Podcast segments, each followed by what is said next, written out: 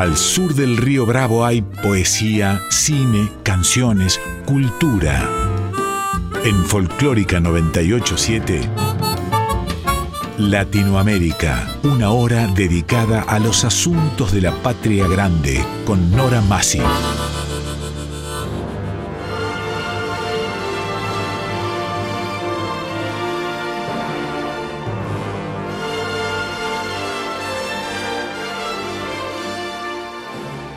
Latinoamérica, novela, cuento, teatro, poesía, música, artes visuales, nuevas tecnologías.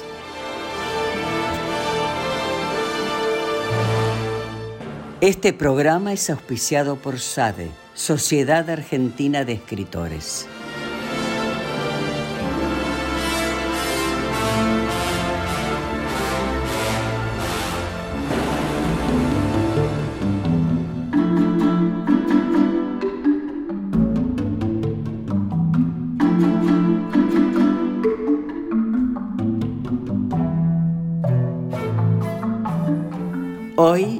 Nuevas tecnologías. Pablo Menegol, periodista, comunicador, marketinero. Tema, juegos y la tercera edad.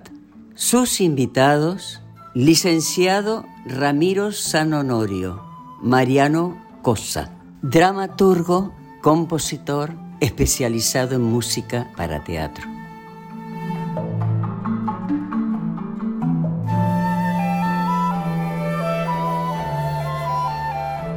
Ramiro San Honorio, licenciado en Diseño Audiovisual, Imagen y Sonido, presidente del Consejo de Nuevas Tecnologías de Argentores, Sociedad General de Autores de la Argentina, y director de la carrera de Diseño Audiovisual de UADE, Universidad Argentina de la Empresa. Escritor, realizador y guionista con 20 años en la docencia universitaria. Es un cinéfilo, apasionado en la creatividad, los cómics y los videojuegos. Mariano Cosa, compositor, especializado en música para teatro. Residió varios años en Costa Rica y en México. A partir de 1990, incursiona en la dramaturgia y las artes audiovisuales. Se especializa también en espectáculo de títeres, objetos, sombras, tanto para niños como para adultos, y lenguajes alternativos. Ha trabajado con actores sordos, experimentando con la lengua de señas como recurso estético y expresivo. Ha participado de muchos encuentros y festivales de teatro internacionales, desde Estados Unidos hasta China. En la actualidad escribe para los canales Paca Paca y Encuentro, además de participar en el Consejo de Nuevas Tecnologías de Argentores. La producción.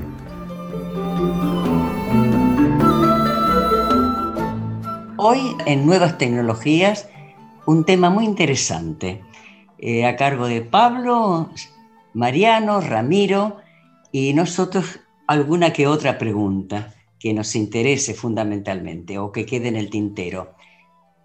Los temas de los juegos para adultos mayores. Gracias, Nora. Bueno, buenas noches a todos. Eh, para mí es un placer, un honor, un orgullo que estén acá Mariano Cosa y Ramiro Sanonorio, parte del Consejo de Nuevas Tecnologías de, Argentores, pero aparte expertos conocedores en la temática. Em, a ver, primero me gustaría la mirada para igualarnos a todos sobre, sobre, sobre esta temática de, chicos, qué es un videojuego en tecnología y sobre todo por qué está pensado esto para adultos mayores como un beneficio. Bueno, Pablo, el gusto es nuestro estar acá y hablar de algo que nos gusta. Bueno, comenzamos con tu primera pregunta. A ver, ¿qué es un videojuego? ¿no? ¿Qué es la pregunta casi del millón? Porque hay una generación que está como alejada de ese concepto, ¿no? Que uno le puede hablar que es, que es un videojuego, ya la palabra video nos va acercando a algo que es audiovisual. Y por otro lado, la palabra más empática o la más cercana, que es el juego. En realidad es eso, es una aplicación, digamos, informática, que lo que hace es plasmar un juego, que puede ser como un juego de mesa que nosotros tenemos, un juego de habilidades incluso hasta físicas, que en el caso de, de estar dentro de un ordenador, en una computadora, esas habilidades físicas las vamos a hacer a través de nuestro cuerpo, a través de nuestros reflejos. Pero en sí son juegos que están plasmados en una computadora. Eh, hoy, como vos sabés, las computadoras están en, los propios teléfonos, en las tablets, pero bueno, se utilizan diferentes dispositivos. Puede ser una consola, como si fuese un DVD conectado cuando vemos una película que lo conectamos al televisor. Bueno, en este caso conectamos una consola conectada al televisor para poder jugar un juego, ¿no? Que tiene comandos, que tiene como controles, como si fuera el control remoto, pero en, sencillas palabras se llaman joystick y demás, que lo que hacen es, eh, es como la herramienta, los controles para que los personajes que tenemos en, la pantalla se puedan mover a, las direcciones que nosotros le damos. Es decir, que es un juego, digamos, informático, está metido en una computadora, en un software. Ok, y si no tengo computadora, también hay juegos para teléfonos, hay juegos de muy fácil acceso, digamos. No es que necesito tener una consola, ¿cierto? Claro, exactamente. De hecho, eh, hoy los juegos que están destinados en, los celulares son touch con el dedo y muchas veces incluso son utilizando lo que se llama giroscopio, que es cuando uno gira el celular o la tablet, el juego también va girando, digo, los, movimientos que hay dentro del juego se replican. Es decir, si voy a la derecha, muevo el celular a la derecha, si voy a la izquierda hago lo mismo, o, o arriba o hacia abajo, con lo cual moviendo nuestras manos, utilizando el celular, utilizando la tablet, ya le puedo dar movimiento a lo que estoy viendo en la pantalla. Eso es, nada, es tecnología pura, pero lo que importa acá es que justamente nosotros nos podamos mover en lo que, digamos, se dice interacción, ¿no? Digamos, un videojuego lo que tiene es interacción, uno interactúa con ese contenido. Uno cuando ve una película, cuando ve una telenovela, interactúa desde la empatía de los personajes, va siguiendo el cuento. Acá somos parte del cuento. O sea, seguimos un cuento, pero además podemos jugar dentro de ese cuento. Está buena la analogía. Eh, nos volvemos protagonistas, digamos. Totalmente. Es, es, de alguna manera el personaje que nosotros tenemos. Eh, es como si nosotros veríamos una telenovela y nos identificáramos con, un, con, el, con el galán o con, la, o con la actriz protagónica y de repente nosotros decidamos lo que dice y lo que hace ese personaje en la novela. Cuando nosotros decimos en la novela, no vuelvas, no vuelvas, decimos a la actriz, por favor, te va a volver a engañar, no vuelvas, dale un portazo en la cara y, salí de, digamos, fugate, digamos, corre en fuga de la casa. Bueno, eso en un videojuego lo podemos hacer. nosotros podemos decirle en las decisiones, ¿sabes qué? No te dejes engañar. Y vos empezás a ser parte de la trama.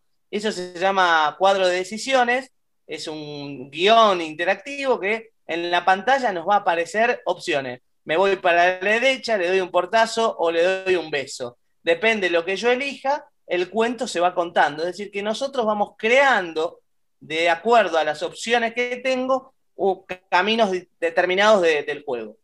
O sea que acá, digo, para atarlo un poco, y ustedes que son más expertos que yo me dirán, para atarlo un poco con los adultos mayores, lo que hay también es un movimiento cerebral, digamos, una utilización del movimiento a través del cerebro, ¿sí? y hay un movimiento de motricidad un poquito más fina de tocar botones y demás. Digo, hay beneficios, aparte de la parte lúdica o la parte de tomarme un tiempo para jugar, hay beneficios a nivel salud para los adultos mayores, por lo que entiendo.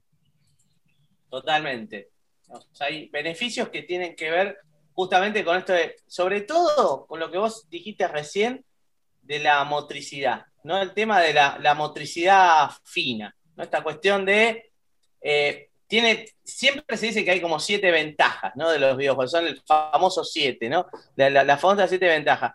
La primera es, justamente es el, tema de la motricidad fina, por los controles, por cómo dijimos que podemos manejar el celular, los joysticks, los controles.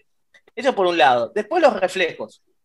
Acentúa los reflejos. El reflejo en una pantalla que puede ser una pantalla chica o grande, la que sea, pero, digamos, mejoran la respuesta de nuestros, de nuestros reflejos, porque es entrenarlo todo el tiempo.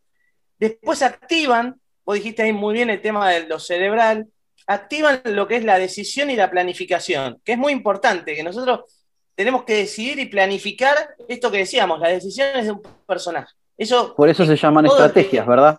Exactamente. Digamos, tenemos hay muchísimos juegos de incluso de estrategia, que son los que eh, se venden un montón, en el mercado tienen mucha, pero mucha respuesta, y sobre todo están elegidos por los adultos mayores. ¿no? Los juegos de estrategia son esos elegidos por los adultos mayores. ¿Por qué? Porque muchas veces el juego tiene un mecanismo este, donde uno coloca la estrategia, los puntos a dónde atacar, y el juego funciona solo. Entonces después uno puede ver cómo se desarrolla, digamos, ese planteamiento previo que se hizo. Es decir, yo doy una hoja de ruta y después veo cómo va ese auto en esa ruta, en esa ruta que, que especifiqué. Es decir, es medio automático, pero nosotros previamente planificamos. Entonces me parece que eso es... Y después algo que, que dentro de estos siete, no voy a decir los siete, pero me parece interesante, dentro de los siete creo que es confrontar varios problemas al mismo tiempo. La, habilidad esta de la motricidad fina, la habilidad de plantear la estrategia y el conflicto inmediato que tengo en un juego, ¿no? Ya sea matar a un monstruo, ir hacia un lugar a encontrar un tesoro, la búsqueda de un tesoro, o un deporte, el deporte que más nos gusta, autos de carrera o fútbol.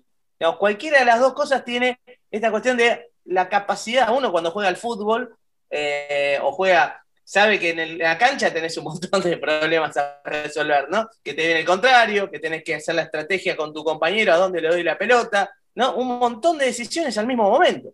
En el mismo tiempo tenemos que tomar un montón de decisiones. Bueno, los videojuegos tienden a tener estos conflictos al mismo tiempo y lo que hace justamente es, de vuelta, entrenar a nuestra mente a ese camino.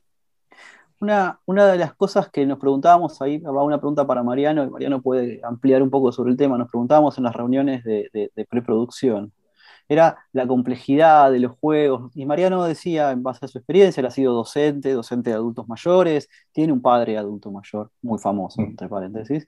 Em, Mariano decía, bueno, sí, pero también hay juegos de mesa de los comunes, un ajedrez, que él es jugador de ajedrez, un ajedrez. Marian, ¿cómo, ¿cómo, es tu mirada? ¿Se puede empezar por ahí? No, no necesitamos tanta complejidad de hacer una gran estrategia. Podemos empezar por un ajedrez o un juego de damas, ¿no? Claro, exactamente. Bueno, eh, aprovecho para saludarlos a, todos los compañeros y a la audiencia. Claro, yo quería eh, señalar justamente eso que estaba diciendo, que bueno, este, este universo de los videojuegos tan interactivos y tan eh, modernos, que parecerían como, como, diseñados para gente más joven o, con más habilidades o con motricidad más fina, no son los únicos. Bueno, las neurociencias dicen que el, que el que el cerebro, con los años, digamos, eh, va perdiendo ciertas facultades. Y estas facultades es muy importante conservarlas.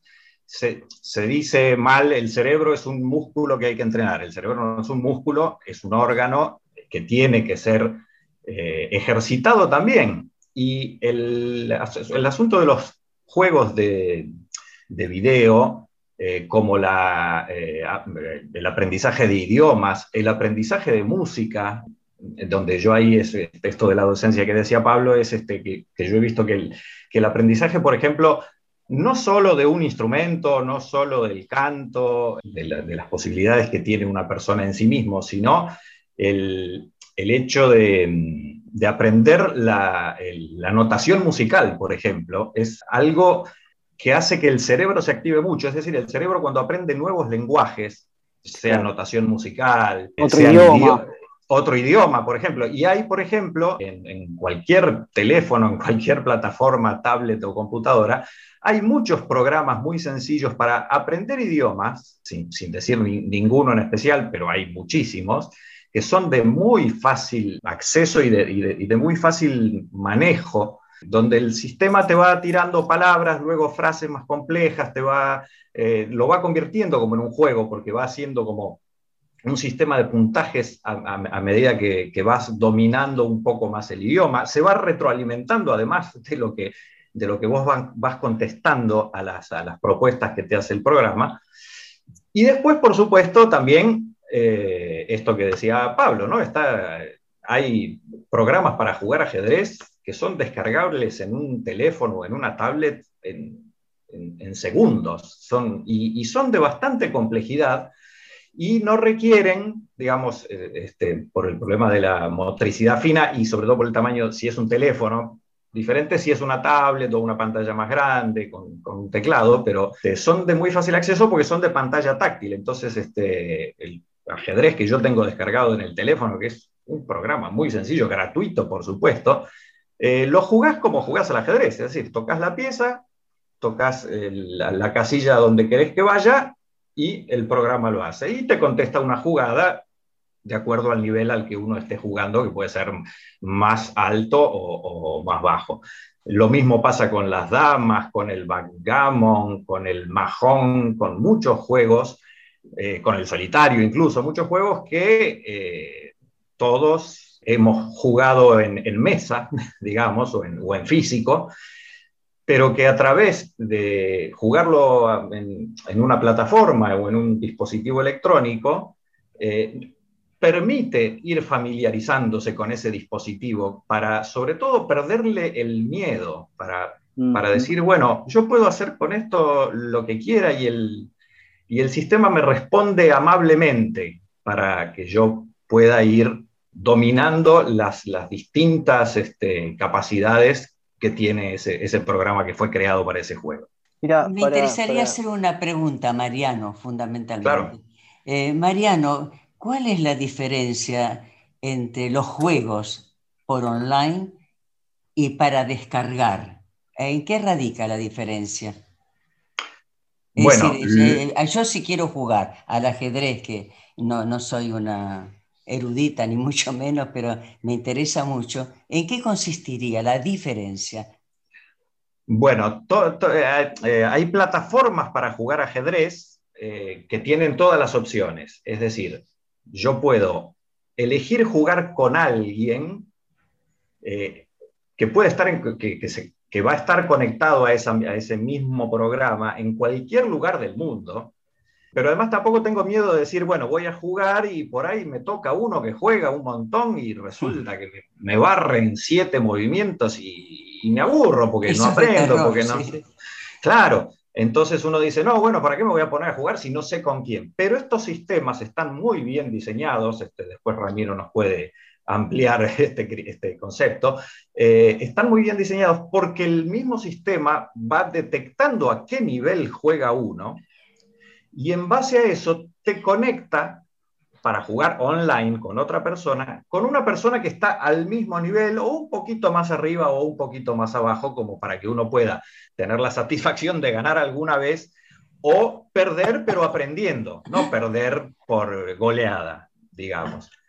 Esa, esa sería, em, esa sería la variante online. Patricia. Sí, acá eh, dentro de la línea de los juegos, queríamos saber si existen juegos que contribuyan al bienestar físico-psíquico de los adultos mayores. ¿Qué tipo de ejemplos de juegos tenemos? ¿Puede ser?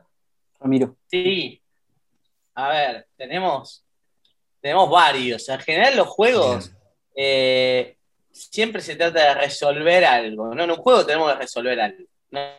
El, hecho de, de resolver una situación, un conflicto o, digamos, un juego mismo que tengo que armar algo, eso siempre nos va a dar una, una sensación de recompensa. Esto está dado por la liberación de la dopamina, ¿no? Cuando nosotros liberamos dopamina, a toda la gente esa sensación de recompensa es una sensación de, de confort.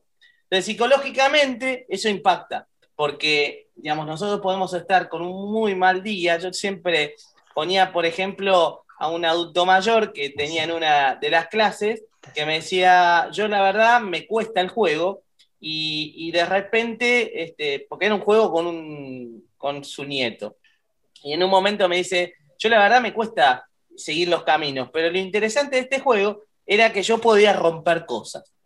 Él era el increíble Hal.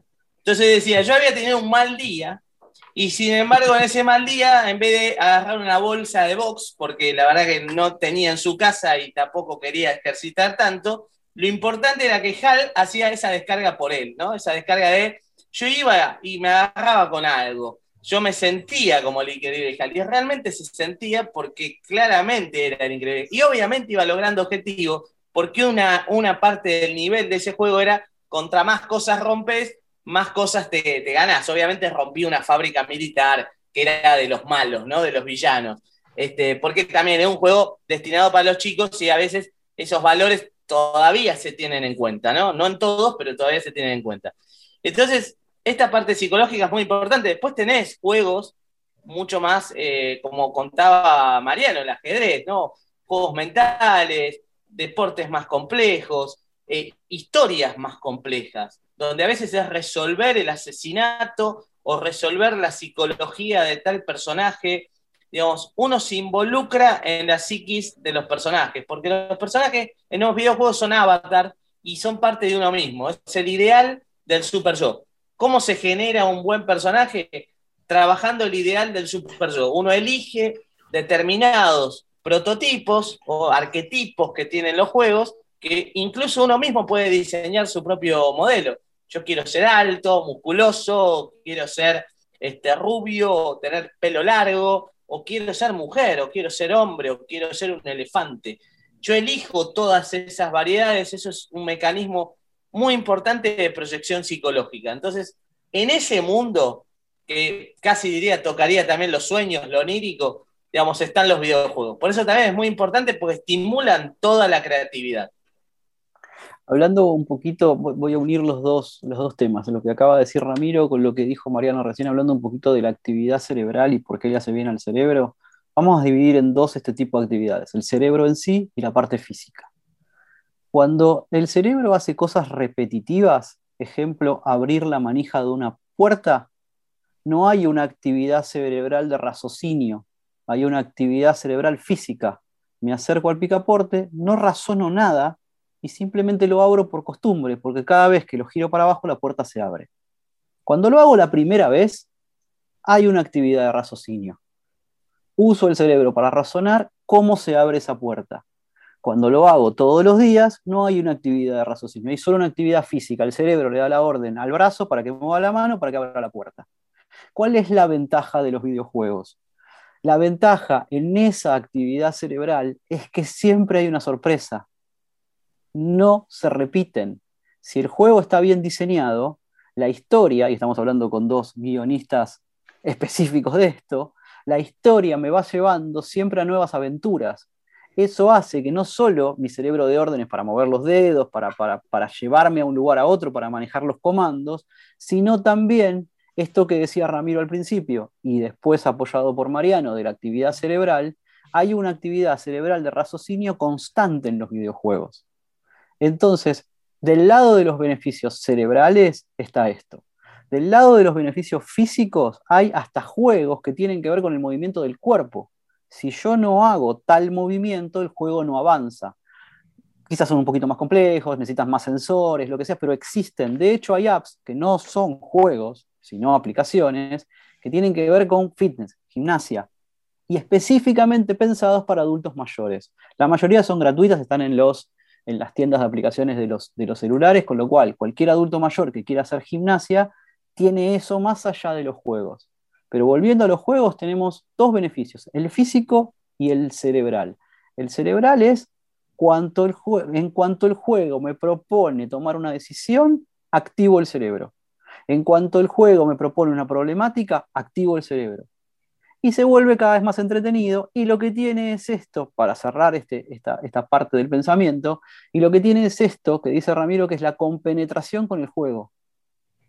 Como arrancamos la charla, me vuelvo el protagonista de, soy responsable de salvar a la heroína, soy el responsable de liberar un pueblo de zombies, soy Eso está buenísimo porque lo que genera, aparte de la interacción, es el compromiso con la historia a diferencia de otros medios donde el compromiso con la historia puede existir, ¿sí? Estamos, este, eh, Mariano también es dramaturgo, escribe teatro, pero no hay tanto compromiso del público. Me puedo asombrar, me puedo azorar por algo, pero son muy pocas las obras de teatro donde el público participa efectivamente. En el videojuego, si yo no participo, no hay videojuego.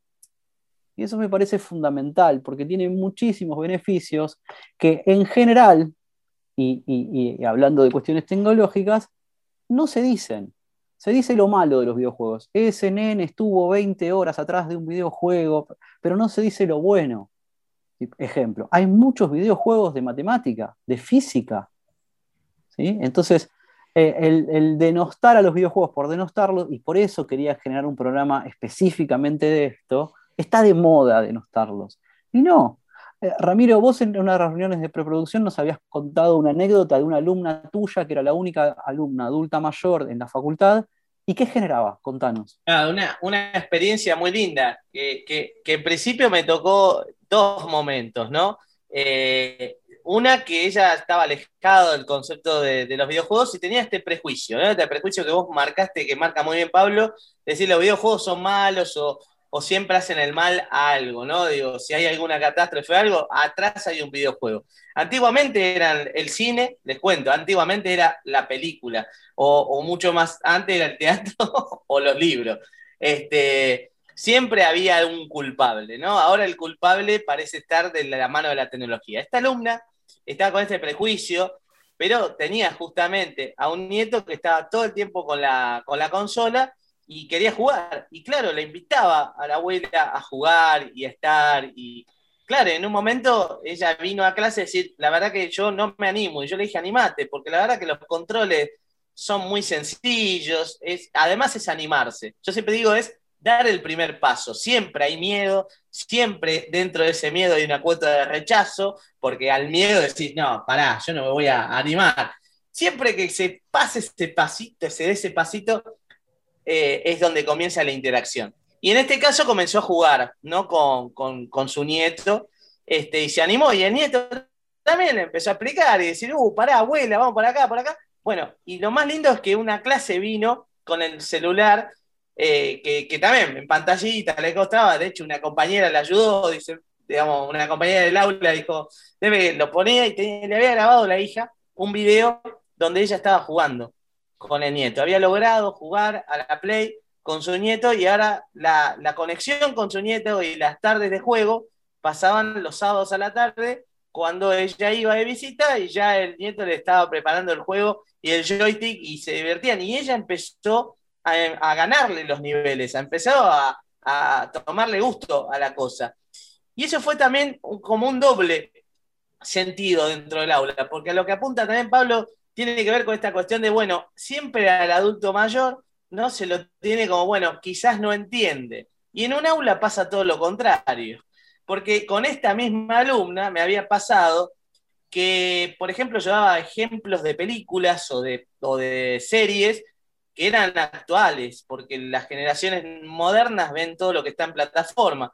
Y no me era sencillo para mí decirle, bueno, a ver, me tenía que ir hacia atrás, hacia los clásicos.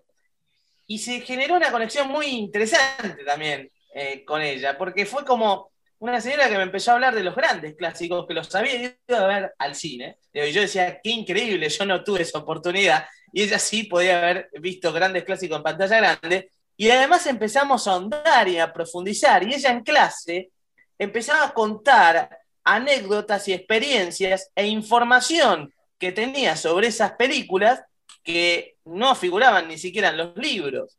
Y eso generaba un interés de parte de todo el alumnado.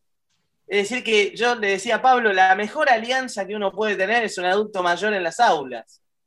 Y de vuelta el prejuicio acá nace, ¿no? conectando a este prejuicio de los videojuegos, ¿no? El prejuicio de si es un adulto mayor, ¿qué? ¿Se va a anotar en la facultad?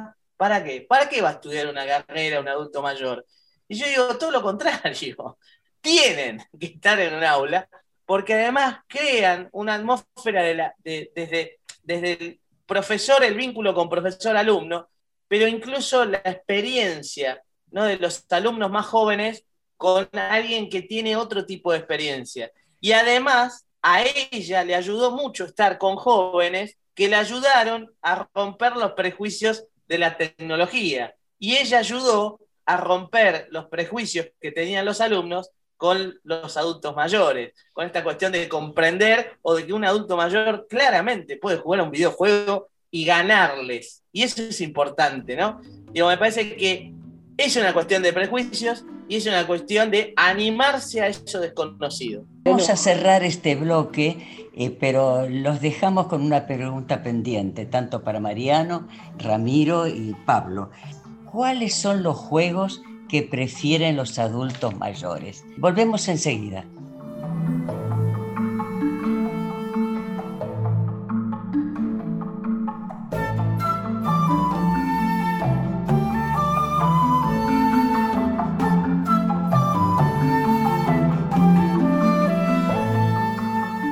Latinoamérica con Nora Masi en Folclórica 987.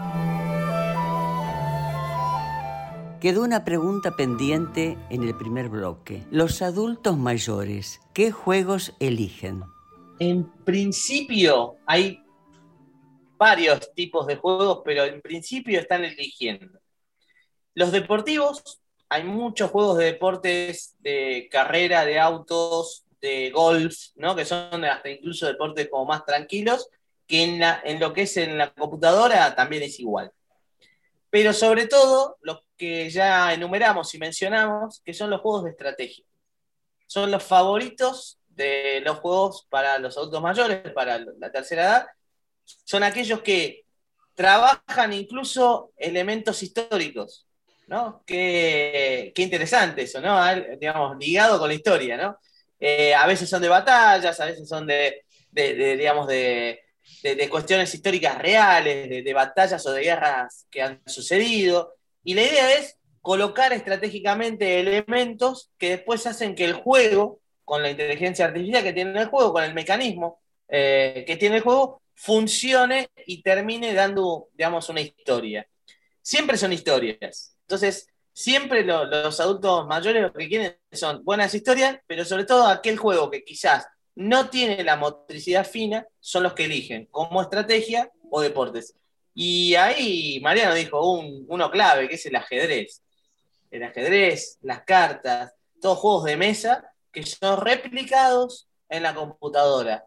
Eh, y eso es muy interesante, porque a veces el adulto mayor no tiene la dupla en ese momento o, se siente que, está solo, digo, en la participación de juego, entonces ahí puede entrar online a jugar con otro que está en otro país o, en otra ciudad, o jugar con la computadora, jugar una partida de ajedrez con la computadora. A mí prácticamente, a mí no me gusta porque siempre me gana. Entonces yo digo, ¿cómo puede ser? Entonces yo le digo, le dijo siempre el nivel, a mí me gusta mucho el ajedrez jugaba mucho con mi papá. todos los fines de semana jugaba, me, pasaba las tardes enteras jugando al ajedrez. Y después logré entrar y digo, bueno, a ver cómo es el ajedrez contra una computadora. Y es un poco lo que, lo que puede dar los juegos. ¿Hay más mujeres que hombres? ¿Quiénes son, eh, digamos, los que tienen más acceso a los juegos? En general son más hombres que mujeres y son muy, muy pocos, está muy poco difundido. Tenemos una estadística de redes sociales, en juegos es mucho menos todavía. Eh, los adultos mayores a nivel mundial son el 25% de la población. ¿sí? un cuarto de la población son adultos mayores. Sin embargo, en redes sociales es solo el 1%. Y cerca de la mitad más o menos juegan juegos, por lo cual el 0,5% de la población mundial de adultos mayores juega juegos. Es muy poco muy, muy poco. Por eso decimos que si esto favorece, y ahora voy a tocar un tema eh, eh, distinto, que lo tocamos un poquito por arriba, pero me gustaría ahondar un poco más, si esto favorece a la motricidad, si esto favorece a la memoria, si esto favorece a todo lo que es la actividad cerebral, ¿sí? Hay otra cosa que me gustaría tocar específicamente con, con Mariano, que es también favorece a la interacción con otras personas. Muchas veces, y es lo primero que pensamos, con nietos, con hijos o con desconocidos, como decía Ramiro recién, jugando online. Eh, eh, Mariano tiene una anécdota del papá, entre paréntesis, el papá es el gran Tito Cosa, ¿sí? Mm. Y me gustaría que, la cuente, porque aparte, eh, para los adultos mayores, hablar de Tito Cosa es su prócer, y él tiene anécdotas con su padre hablando de tecnología, específicamente de adopción tecnológica, ¿no? Marian. bueno, sí, efectivamente, así es. Bueno, mi viejo, eh, que es un adulto mayor, tiene 86 años, porque además aclaro que acá de, la parte de los entrevistados yo soy el más grande, yo, tengo 57, así que eh, ya también no, soy un pibe que juega videojuegos. Mariano, no este, parece que tenés esa edad. Ah, bueno, muchas gracias. No, no parece, no, este, bueno. Esta es una observación femenina mil por mil me parece mucho mejor entonces, y, este, y además, digo, yo no, no lo siento así. Esto, después quisiera también tocar un temita con respecto a esto, y que nada más lo enuncio y vuelvo a lo, a lo otro, que es que a mí me inquieta mucho eh, esto que pasa ahora con los adultos mayores y los miedos a la tecnología, a, manejarse en línea y todo eso, es, no, ¿nos pasará a nosotros alguna vez en el futuro, cuando seamos nosotros adultos mayores y haya computadoras, vaya a saber qué, cuánticas, holográficas o qué sé yo, y tendremos las mismas dificultades? Bueno, después lo El caso de mi viejo, yo que contábamos, yo les contaba también en la charla de preproducción Pablo y Ramiro, es que mm, mi viejo en el año 85, es decir, cuando él tenía aproximadamente 50 años, fue uno de los primeros dramaturgos, porque seguramente los novelistas y los periodistas tenían más acceso a esto, pero fue uno de los primeros dramaturgos en tener en su casa para escribir una computadora. Es decir, él pasó directamente de la máquina Hermes, la máquina de escribir Hermes mecánica de 1938, que la conserva como una reliquia todavía, a una en esa época se llamaba, era la, Macintosh. Era un cubito, era una cosa en blanco y negro. Tenía la gran ventaja de que era el primer sistema que utilizaba ventanas.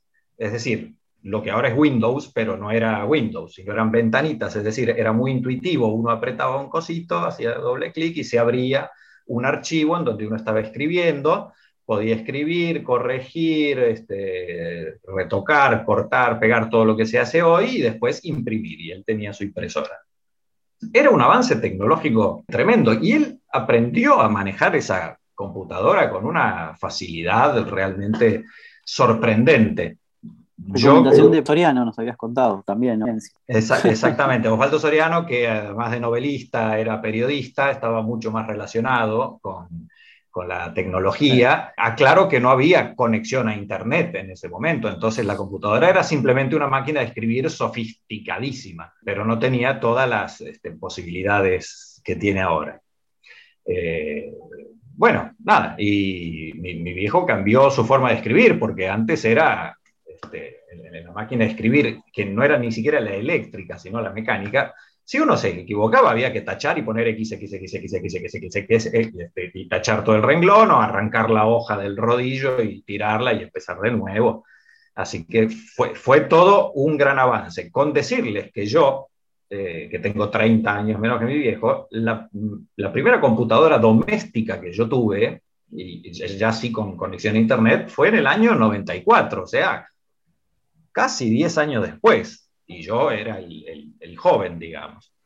Ahora, ¿qué pasa? Después vino la, esta, explosión de las computadoras y, bueno, con el, al, pasar el tiempo, yo lo que fui viendo es que mi viejo se fue como eh, desconectando de los avances. Y esto nos llevaba el otro día a una reflexión que era, eh, ¿qué tan rápido evoluciona la tecnología eh, la tecnología de, las computadoras y de la comunicación y del acceso que nos da, este, que hace que uno, uno mismo, digamos, eh, a mí también por ahí me puede pasar, cambio de un teléfono, este, el que tengo ahora, a uno nuevo y, y, viene distinto y hay cosas que antes eran acá y ahora son allá y antes se cerraba de acá y ahora se abre desde el menú y es, como complejo. Por supuesto, ahí hay muchas cosas que tienen que ver con marketing, con, este, con ventas y, lo visual de los equipos, que a nosotros que estamos más acostumbrados e imbuidos de, esto, bueno, lo podemos deducir fácilmente, pero a un adulto mayor puede ser que le cueste un poco más. Y entonces esta eh, relación de la que hablábamos antes entre hijos, nietos y, padres o abuelos, debería estar mucho más promovida, digamos, ¿no? Este, o facilitada, porque el, eh, eh, y acá se junta con esto que decía Ramiro antes de tener un adulto mayor en una, en una clase, ¿no? Es decir, hay conocimientos que se interrelacionan. Entonces, el, el, el, joven, el nieto, vamos a decirlo así, este, el nieto le puede dar un montón de información al adulto mayor, al abuelo, pero tiene que ser muy paciente, porque lo que para el nieto es natural, porque dice, bueno, es acá, es muy fácil, apretás acá y se cierra, apretás y se abre, y si querés cambiar la pantalla acá, y si querés capturar es, es así, ta, ta, ta, ta, o también lo puedes hacer así, y entonces de repente en la cabeza de un adulto mayor que poco más estructurada por la historia que trae, por el pasado, donde las cosas eran de determinada manera. Ahora de repente parece que las computadoras, los teléfonos, las tablets son como redundantes. Es decir, ¿cómo se abre un archivo? Bueno, se puede hacer doble clic, se puede seleccionar y hacer enter, se puede abrir desde la aplicación, se puede abrir desde acá, se puede abrir desde el Google Drive, se puede... Y de repente todo eso, lo que yo veo en mi viejo, es que es demasiado. Es decir, ¿por qué no me decís, apretá acá y pasa esto? Bueno, como corolario, para no hacer mucho más larga la historia, quiero decir, hace dos años, yo decía, mi viejo, bueno, se quedó un poco, siguió usando las computadoras, pero ya les perdió la, les perdió la pista. Lo, último que él reconoce como un gran avance es el invento de Google, porque dice, yo pongo y busco un poema y no me acordaba el nombre del poema ni el autor, pero me acordaba una frase y puse la frase en el buscador y apareció ese poema completo con el nombre del autor, con la editorial, con la fecha en que lo escribió, todo. ¿Cómo, cómo, cómo sabe? ¿Cómo, quién, ¿Quién puso todo eso ahí? ¿no? Entonces es como que hay algo donde ya no hay una comprensión directa de qué es lo que está pasando entre la máquina y yo. Todo esto hasta que hace dos años descubrió la tablet, porque bueno, uno de los problemas de viejo es que va teniendo la, vista un poco más débil, entonces ya le costaba, a mi hijo le gusta mucho leer los diarios, leer libros, por supuesto, y ya iba teniendo algunos problemas hasta que, cosa que a mí no se me había ocurrido decirle, yo que tenía una tablet de hace muchos años, bueno, alguien le regaló una tablet y descubrió que podía leer de nuevo, porque en la tablet, haciendo con los deditos eh, el movimiento de, de expandir, exactamente el pellizco, podía tener el tamaño de letra que quisiera. Y eso fue un cambio fundamental en su vida. De hecho, tuvo, estuvo muy cerca ese descubrimiento con el principio de la pandemia y del confinamiento y todo eso, con lo cual él decía, si yo no hubiera descubierto esto, no sé qué hacía todo este tiempo más que escuchar radio o ver televisión. Que también lo puede hacer en la, tablet. Que también, que, que también lo puede hacer y descubrió cómo hacerlo en la tablet. Y la ventaja este, de la tablet que también te leen un libro completo. Exactamente, y se puede descargar un libro. Claro. Eh, hay algunos gratuitos, otros que se pagan bastante accesiblemente, pero uno puede leer desde grandes clásicos hasta las últimas novelas escritas el año pasado. Y lo cómodo que es la tablet que lo metes en una cartera y se acabó. Claro, ni hablar, por supuesto. Además tiene una batería que dura mucho tiempo, se pueden usar conectadas, tiene conexión a Internet. Bueno, es, es, es como un dispositivo bastante amigable con la gente de la tercera edad en ese sentido. Y es más grande que un teléfono, además, que el teléfono además Eso tiene de, chiquito. Lo leer y no necesitan botones tan chiquititos. Leer en un teléfono me cuesta a mí a un adulto mayor le cuesta bastante más y pasar un paginado de un libro en un teléfono es complejo porque pasan varias páginas a la vez por, por lo que sea. Una tablet es ideal. Y quería preguntarles, ¿conocen dispositivos específicos para adultos mayores? Porque, por ejemplo, la tablet es algo súper recomendable. Yo recomendaría más una tablet que un teléfono. ¿Conocen dispositivos específicos para ellos? Mm. Muy bien, Pablito. Estoy con vos. Se, están utilizando, Pablo, vos lo sabes muy bien, eh, digamos que, que algunos eh, dispositivos utilizados para niños, por ejemplo la Wii, que era una, especie de consola para movimiento, se está empezando a utilizar en, geriátricos, en, digamos, en diferentes países. Voy a poner un ejemplo en, Europa, en Francia, en algunos de España y en Estados Unidos. ¿no? Esto que inicialmente era un dispositivo para los niños, para sacarlos del sillón o de la cama en la Play, es un dispositivo que ya ahora no está, está fuera de mercado. Digamos, están digamos, fue como despertar la curiosidad de poder tener un, comando, un control que haga que el adulto mayor se mueva. Y de, la mano viene todo lo que es virtual, ¿no? Todo el mundo de las realidades virtuales, que son a través de cascos, de lentes, eh, que a nivel mercado internacional no son costosos, obviamente en Argentina lo son porque se apreció dólar, este, pero que realmente también ayudan a esto que estuvimos hablando, que tiene que ver con la sensación de interacción, pero acá vamos a un nivel más allá. Eh, la sensación de poder vivir un viaje. Es decir, quiero ir a pasear hoy por Roma y ponerse el casco y viajar, ¿no? Desde el living de su casa. lo mismo que un museo, todos los museos tienen aplicación, el Louvre, no sé, quiero ir hoy al museo en Francia, entonces entro y empiezo a pasear por la galería y veo toda la exposición actual, actualizada de lo que están hoy exponiendo, y eso se hace a través de eh, realidad virtual, aplicaciones que incluso se pueden bajar en el teléfono. Esas también son muy utilizadas por los adultos mayores.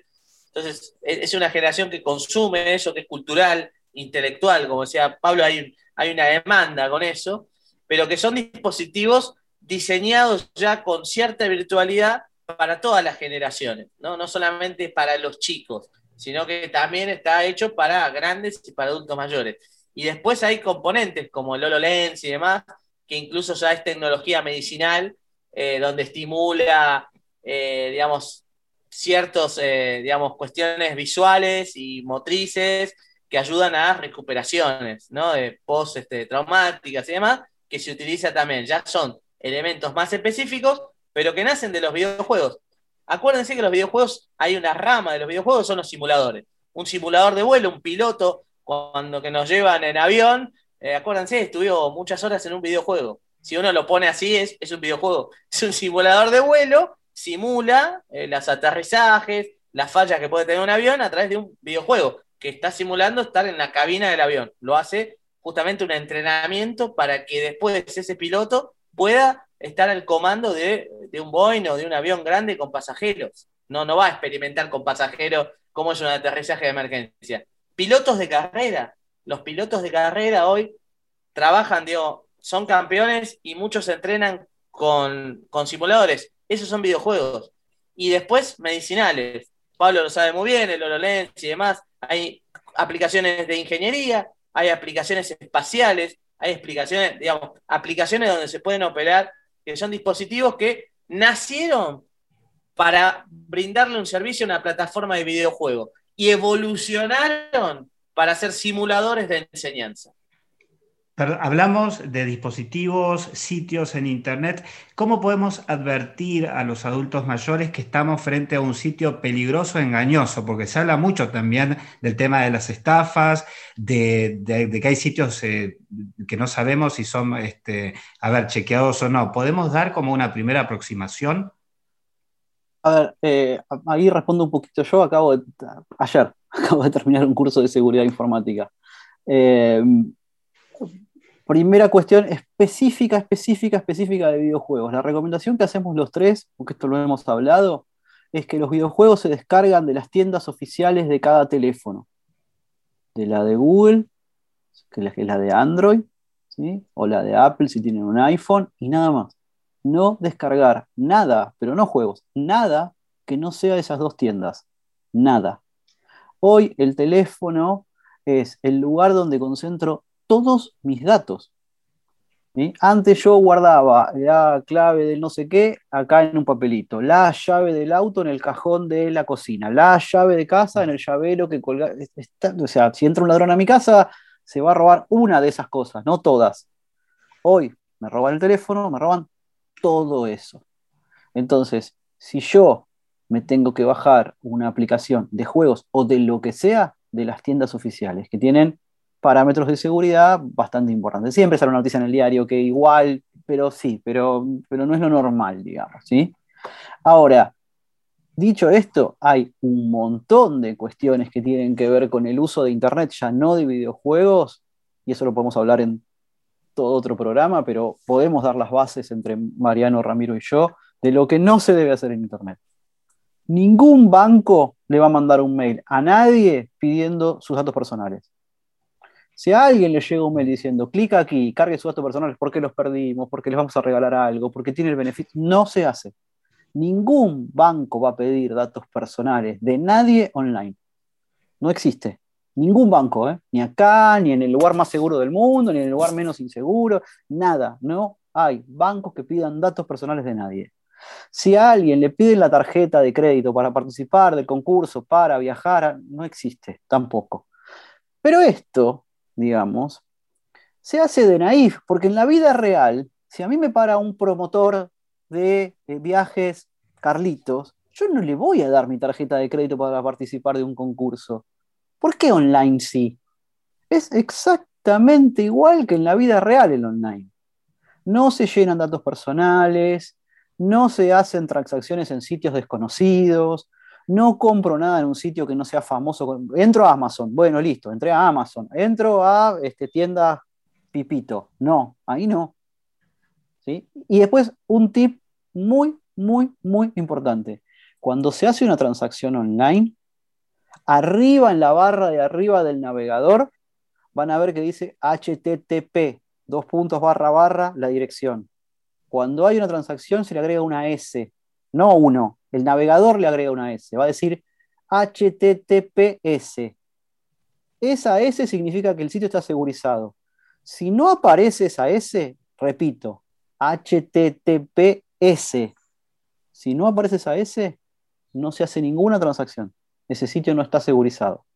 Son pequeños tips que ayudan, pero insisto, el mayor tip es hagan lo mismo que en la vida real. Ustedes no le darían a un promotor de la calle su tarjeta de crédito para participar de un viaje a las islas, no sé qué. No lo harían. ¿Por qué online sí? Entonces, me parece fundamental, volviendo a los jueguitos, si van a bajar algo con los celulares, es de la tienda oficial de cada celular. El Play Store de Android, el de iPhone. Eh, Ramos, ¿querías acotar algo? que en la, clase de, la clase de videojuegos, como bien marca Pablo, cuando vos te querés bajar una aplicación o te, o te bajás un juego, lo bueno que tienen las plataformas es que tienen una valoración.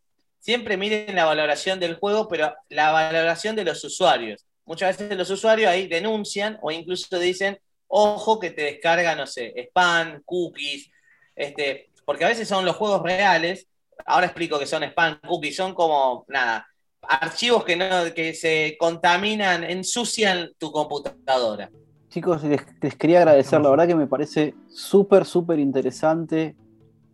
Seguramente los, los vamos a volver a invitar.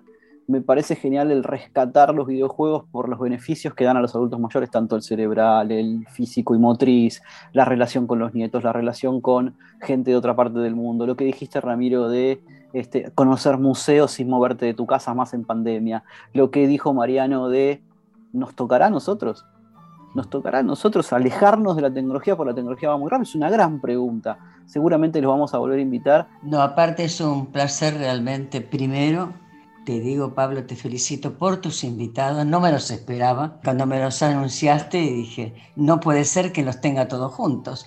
Bueno, pero a mí me interesa mucho el tema que quedó pendiente con Mariano, cómo musicalizar, cómo se compone música para el teatro, porque él tiene que saber que ellos, por empezar, soy una profunda admiradora de teatro, lo amo, y una profunda admiradora de su padre, que siempre ha sido tan generoso con nuestro programa de Radio Nacional, Las Dos Carátulas, que él, él dice sí y no pregunta ni cómo, ni cuánto, ni dónde. Es, es, además con su talento y su genio, tiene esa maravillosa capacidad de ser generoso. Muchísimas gracias por todo y los esperamos ¿eh? próximamente. Pero por favor, muchas gracias a ustedes. Un gustazo. Un gusto, un placer.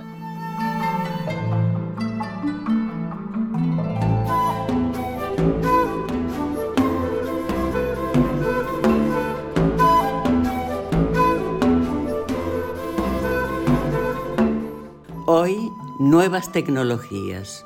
Pablo Menegol, periodista, comunicador, marketinero. Tema, juegos y la tercera edad.